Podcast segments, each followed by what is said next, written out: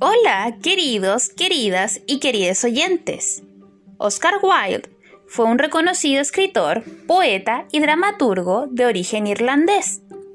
Sus relatos se caracterizan por la fuerte crítica que hacía la sociedad en la que vivía. Sin embargo, siguen estando aún tan vigentes como lo fueron en su tiempo. La historia del joven príncipe y de la golondrina, quienes se sacrificaron para que el pueblo ignorado por sus gobernantes fuera un poco más feliz dentro de la miseria en que vivían, me marcó mucho cuando recién estaba aprendiendo a leer. Ahora que estoy un poco más vieja y he visto un poco más del mundo, me pregunto si existirán gobernantes como el joven príncipe, dispuestos a sacrificar su vida por ayudar a la gente que más lo necesita.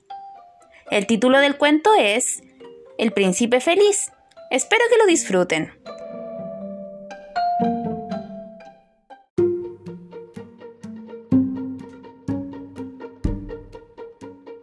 El príncipe feliz.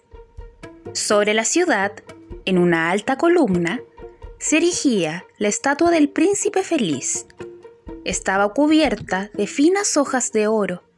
Los ojos eran dos brillantes zafiros, y en el puño de su espada relucía un rubí rojo. Realmente era muy admirada. Es tan bella como una veleta, señaló uno de los concejales de la ciudad, que deseaba ganarse la fama de tener gusto artístico.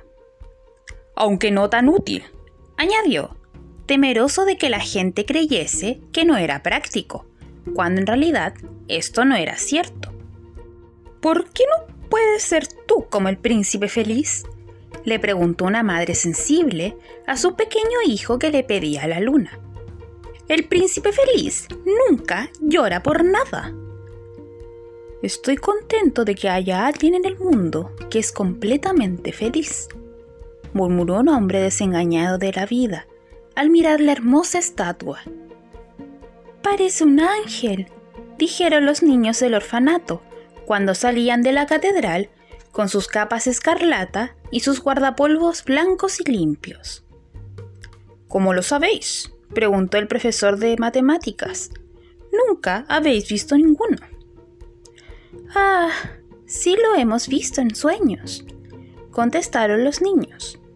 Y el profesor de matemáticas frunció el ceño y los miró severamente, porque no le gustaba que los niños soñaran. Una noche voló sobre la ciudad una pequeña golondrina. Sus amigas habían ido a Egipto seis semanas antes, pero ella se había quedado atrás, porque estaba enamorada del más bello junco.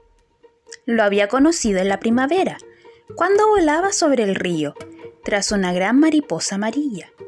Su esbelto cuerpo la había atraído y se había detenido a hablar con él. ¿Te amaré? Le preguntó la golondrina, a la que le gustaba ir al grano, y el junco le hizo una reverencia. Así pues, ella voló a su alrededor, tocando el agua con sus alas y agitando la superficie de plata. Así fueron sus amores, que duraron todo el verano. Es algo ridículo, murmuraban las otras golondrinas. Él no tiene dinero y sin embargo tiene demasiados parientes. En verdad, el río estaba lleno de juncos, y cuando llegó el otoño, todas volaron lejos. Cuando se fueron las demás, la golondrina se sintió sola y empezó a cansarse de su amor. No tiene conversación, se dijo, y me temo que es muy engreído y siempre está coqueteando con la brisa. Y ciertamente, cuando la brisa soplaba, el junco hacía las más graciosas contorsiones. Admito que es muy hogareño, continuó. Pero a mí me gusta viajar. Y a mi esposo, en consecuencia, debería gustarle también. ¿Quieres venir conmigo? le dijo por fin. Pero el junco movió la cabeza, porque estaba muy unido a su hogar. Has estado burlándote de mí, exclamó ella. Me voy a las pirámides. Adiós y se echó a volar. voló todo el largo día y por la noche llegó a la ciudad. ¿Dónde podré guarecerme? se dijo. Espero que la ciudad haya hecho preparativos. Entonces vio la estatua sobre la alta columna. Me cobijaré allí, exclamó. Es un lugar muy bello y con mucho aire fresco. Así pues, se posó entre los pies del príncipe feliz.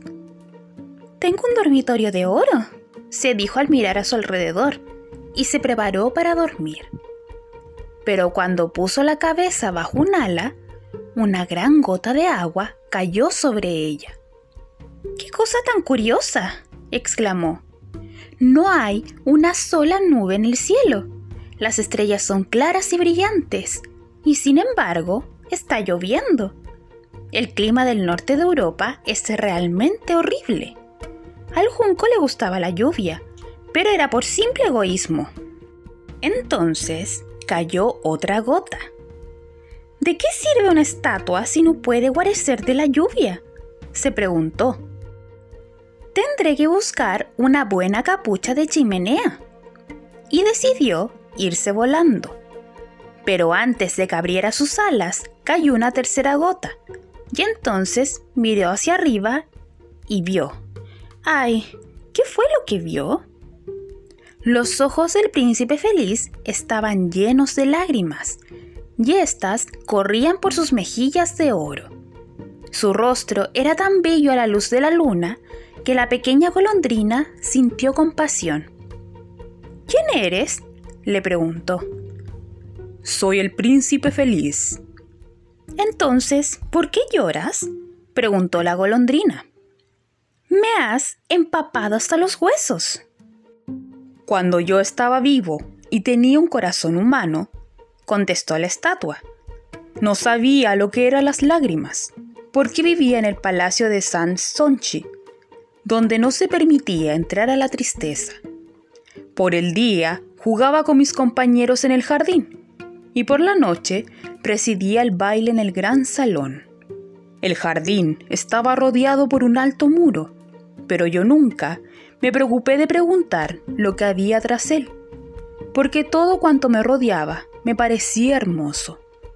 Mis cortesanos me llamaban el príncipe feliz, y en verdad yo era feliz, si es que el placer es la felicidad. Así viví y así morí después. Y ahora que estoy muerto, me han colocado aquí, tan alto que puedo ver toda la pobreza y la miseria de mi ciudad. Y aunque mi corazón está hecho de plomo, no puedo, por menos que llorar. Ah, ¿no es de oro macizo? se preguntó la golondrina. Pero estaba demasiado bien educada para decir en voz alta este comentario personal. Allí abajo, continuó la estatua en voz baja y musical. En una calle estrecha hay una casa pobre. Una de las ventanas está abierta y por ella puedo ver a una mujer sentada ante una mesa. Su rostro es delgado y sarmentoso y tiene las manos ásperas y rojas, todas pinchadas por la aguja porque es una costurera. Está bordando pasionarias en un vestido de seda para la más bella de las damas de honor de la reina, la cual lo vestirá en el próximo baile de la corte. En un rincón de la habitación hay una cama en la que descansa su hijito enfermo. Tiene fiebre y está pidiendo naranjas. Su madre no puede darle otra cosa que agua del río, y por eso está llorando. Golondrina, golondrina, golondrinita, ¿Quieres llevarle el rubí que hay en el puño de mi espada? Mis pies están sujetos a este pedestal y no puedo moverme. Me están esperando en Egipto, dijo la golondrina. Mis amigas están volando por encima del Nilo y están hablando de las grandes flores de loto. Pronto se irán a dormir en la tumba del gran faraón. El faraón ya está allí en su ataúd pintado está envuelto en lino amarillo y embalsamado con especias. Alrededor de su cuello lleva una cadena de jade verde pálido y sus manos son como hojas secas. Golondrina, golondrina, golondrinita. dijo el príncipe. ¿No te quedarás conmigo una noche y serás mi mensajera? El niño tiene tanta sed y su madre está tan triste. No me gustan mucho los niños, contestó la golondrina. El verano pasado, cuando estuve junto al río, había dos muchachos rudos, hijos de un molinero, que siempre estaban tirándome piedras. Nunca me dieron, por supuesto, ya que las golondrinas volamos demasiado alto para eso, y además, desciendo de una familia famosa por su agilidad. Pero, de todas formas, era una falta de respeto. Pero el príncipe feliz parecía tan triste que la pequeña golondrina se compadeció. Hace mucho frío aquí, pero me quedaré contigo esta noche y seré tu mensajera. Gracias, golondrinita, dijo el príncipe. Así pues, la golondrina cogió con el pico el gran rubí de la espada del príncipe y voló sobre los tejados de la ciudad. Pasó por la torre de la catedral, donde estaban esculpidos blancos ángeles de mármol. Pasó junto al palacio y oyó el ruido del baile. Una bella muchacha salió a un balcón con su amante. ¡Qué maravillosas son las estrellas! le dijo él a ella. ¡Y qué maravilloso es el poder del amor! Espero que mi vestido esté listo para el baile de la corte, contestó ella. He ordenado que lo borden con pasionarias, pero las costureras son muy perezosas. Voló sobre el río y vio las linternas colgantes en los mástiles de los barcos. Pasó sobre el gueto y vio a los viejos judíos comerciando entre sí y pesando las monedas en balanzas de cobre. Por fin llegó a la casa pobre y miró hacia adentro. El niño se removía febrilmente en su cama y la madre se había quedado dormida, pues estaba muy cansada. Entró y puso el rubí sobre la mesa, junto al dedal de la mujer. Después voló alrededor de la cama, refrescando con sus alas la frente del niño. ¡Qué frío siento! dijo éste. Debo de estar ya mejor y cayó en un delicioso sueño. Entonces la golondrina volvió con el príncipe feliz y le refirió lo que había hecho. Es curioso, señaló, pues ahora siento mucho calor, aunque hace frío. Es porque has hecho una buena acción, replicó el príncipe. Y la golondrinita se puso a pensar y entonces se quedó dormida. Siempre le entraba sueño cuando pensaba. Al amanecer, voló hacia el río y tomó un baño. ¡Qué curioso fenómeno! observó el profesor de ornitología, que pasaba por el puente. Una golondrina en invierno. Y le escribió una larga carta al periódico local relatando el hecho. Todos hicieron comentarios sobre ella, pues estaba llena de palabras incomprensibles. Esta noche me voy a Egipto, dijo la golondrina, y el solo pensamiento le hacía sentirse muy contenta. Visitó todos los monumentos públicos y estuvo largo tiempo en lo alto del campanario de la iglesia. Por todos los sitios, los gorriones hablaban entre ellos. ¡Qué extranjera más distinguida! decían, y ella se sentía muy contenta. Cuando salió la luna, volvió con el príncipe feliz. ¿Tienes algún encargo para Egipto? Exclamó. Voy a partir de inmediato. Golondrina, golondrina, golondrinita, dijo el príncipe. ¿No te quedarás conmigo una noche más? Me están esperando en Egipto, contestó la golondrina. Mañana mis amigas volarán sobre la segunda catarata. Los hipopótamos se mecen entre los juncos y en una gran casa de granito se encuentra el dios Menón todas las noches contempla las estrellas y cuando sale la estrella matutina lanza un grito de alegría y después se queda en silencio. A mediodía, los leones amarillos bajan a la orilla del río a beber agua. Tienen los ojos verdes como berilos y su rugido es más fuerte que el de la catarata. Golondrina, golondrina, golondrinita, le rogó el príncipe. Vete a la ciudad a ver a un joven que hay en una buhardilla. Está inclinado sobre un escritorio cubierto de papeles y en un jarrillo a su lado hay un ramito de violetas. Su pelo es negro y crespo y sus labios rojos como la granada y tiene unos ojos grandes y soñadores. Está intentando terminar una obra para el director del teatro, pero tiene demasiado frío para escribir. No hay fuego y él tiene hambre. Me quedaré contigo una noche más, se ofreció la golondrina, que realmente tenía buen corazón. ¿Le llevaré otro rubí? Ay, ya no tengo más rubíes, se lamentó el príncipe. Mis ojos son todo lo que tengo. Son unos zafiros raros, traídos de la India hace mil años. Arranca uno de ellos y llévaselo. Se lo venderá a un joyero y podrá comprar madera para el fuego y terminará la obra. Querido príncipe, protestó la golondrina, no puedo hacer eso. Y empezó a llorar. Golondrina, golondrina, golondrinita, dijo el príncipe, haz lo que te mando.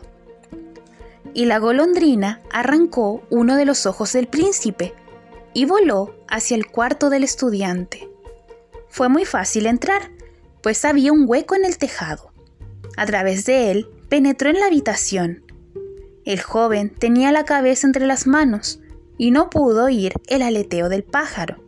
Y cuando levantó la vista, vio el bello zafiro junto al ramo de violetas. Estoy empezando a ser apreciado, exclamó. Esto es algún admirador. Ahora podré terminar mi obra. Y se puso muy contento.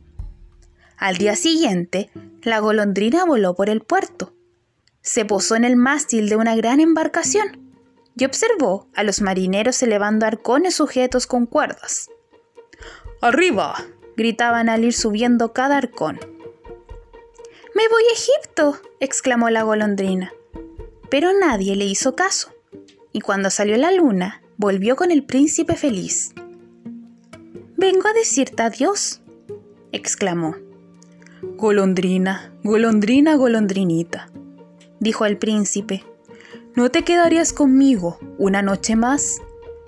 Es invierno, contestó la golondrina, y la fría nieve llegará muy pronto.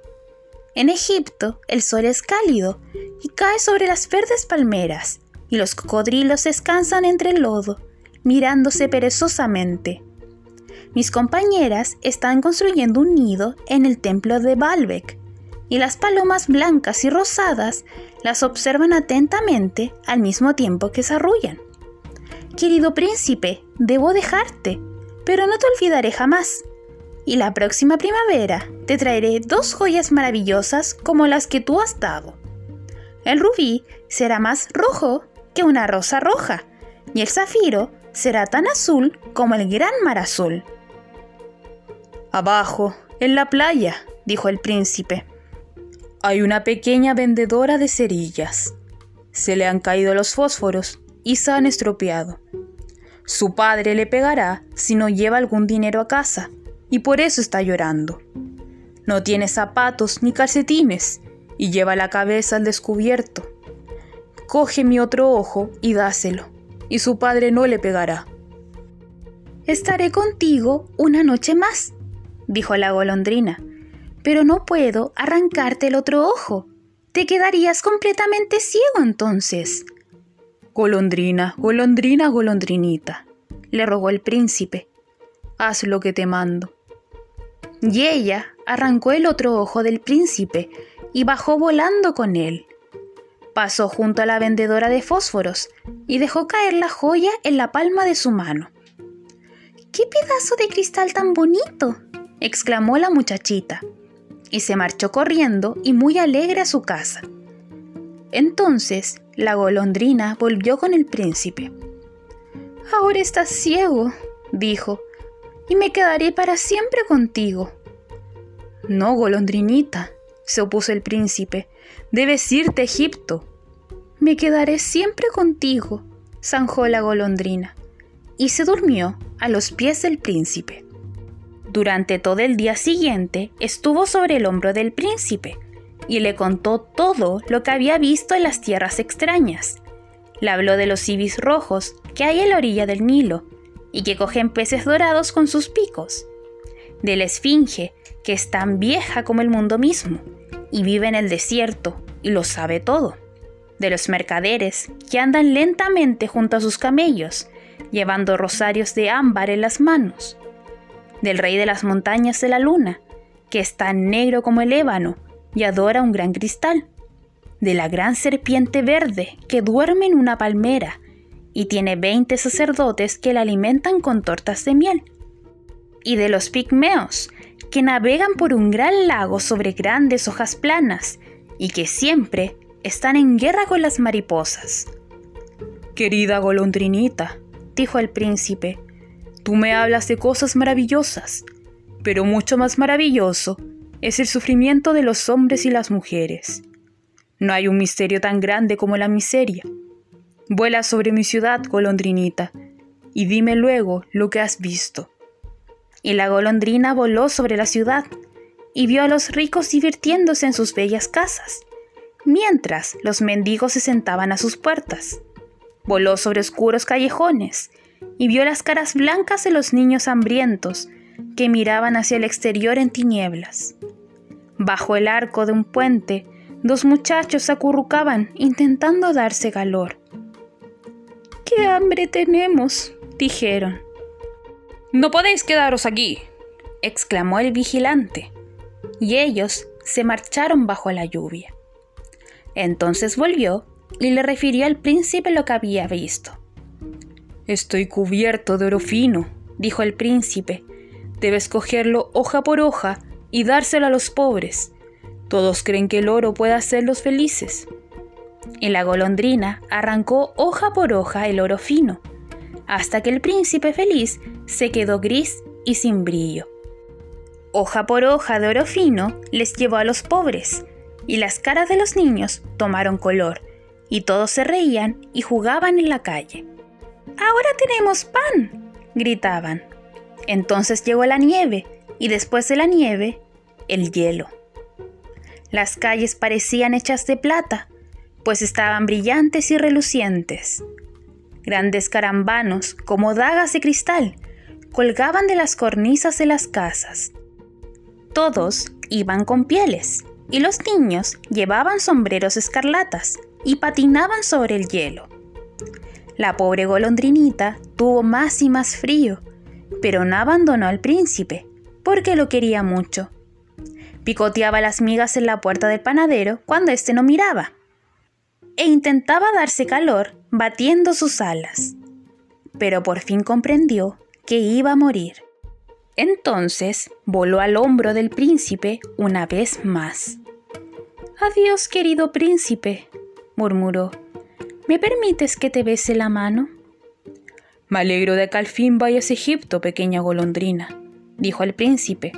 Has estado demasiado tiempo aquí, pero bésame los labios, porque te amo. No es Egipto donde voy, repuso la golondrina. Me voy a la casa de la muerte. La muerte es la hermana del sueño, ¿verdad? Y besó al príncipe los labios y cayó muerta a sus pies. En ese momento se oyó un curioso ruido en el interior de la estatua, como si algo se hubiera roto. El hecho era que el corazón de plomo se había partido en dos. Lo cierto era casi un frío terrible. Por la mañana temprano, el alcalde iba por la plaza en compañía de los concejales. Al pasar junto a la columna que sostenía la estatua, miró hacia arriba. ¡Cielos! ¡Qué feo está el príncipe feliz! dijo. Está feo en verdad, exclamaron los concejales, que siempre estaban de acuerdo con el alcalde, y todos miraban hacia arriba. Se ha caído el rubí de su espada, no tiene ojos y ya no está dorado, observó el alcalde. El hecho es que parece un mendigo. Parece un mendigo, lo secundaron los concejales. Y hay un pájaro muerto a sus pies, continuó el alcalde. Debemos implantar una ley que impida a los pájaros morirse aquí. Y el secretario tomó nota de la sugerencia. Así pues, se derribó la estatua del príncipe feliz. Como ya no es bello, ya no es útil, dijo el profesor de arte de la universidad. Entonces se llevó la estatua que la fundieran y el alcalde convocó una reunión de la corporación para decidir lo que se iba a hacer con el metal. Debemos hacer otra estatua, desde luego, propuso. Y será una estatua mía. No, mía, opinaban todos los concejales. Y empezaron a disputar. La última vez que oí hablar de ellos, seguían riñendo. Qué cosa tan extraña, observó el encargado de los obreros de la fundición. Este corazón de plomo roto no se funde. Lo tiraremos. Y lo arrojó en un basurero donde también yacía el cuerpo de la golondrina. Mientras tanto, Dios le ordenó a uno de sus ángeles. Tráeme las dos cosas más preciosas de la ciudad. Y el ángel le llevó el corazón de plomo y el ave muerta. Has escogido bien, dijo Dios, porque en el jardín del paraíso este pajarillo cantará eternamente, y en mi ciudad de oro el príncipe feliz me glorificará.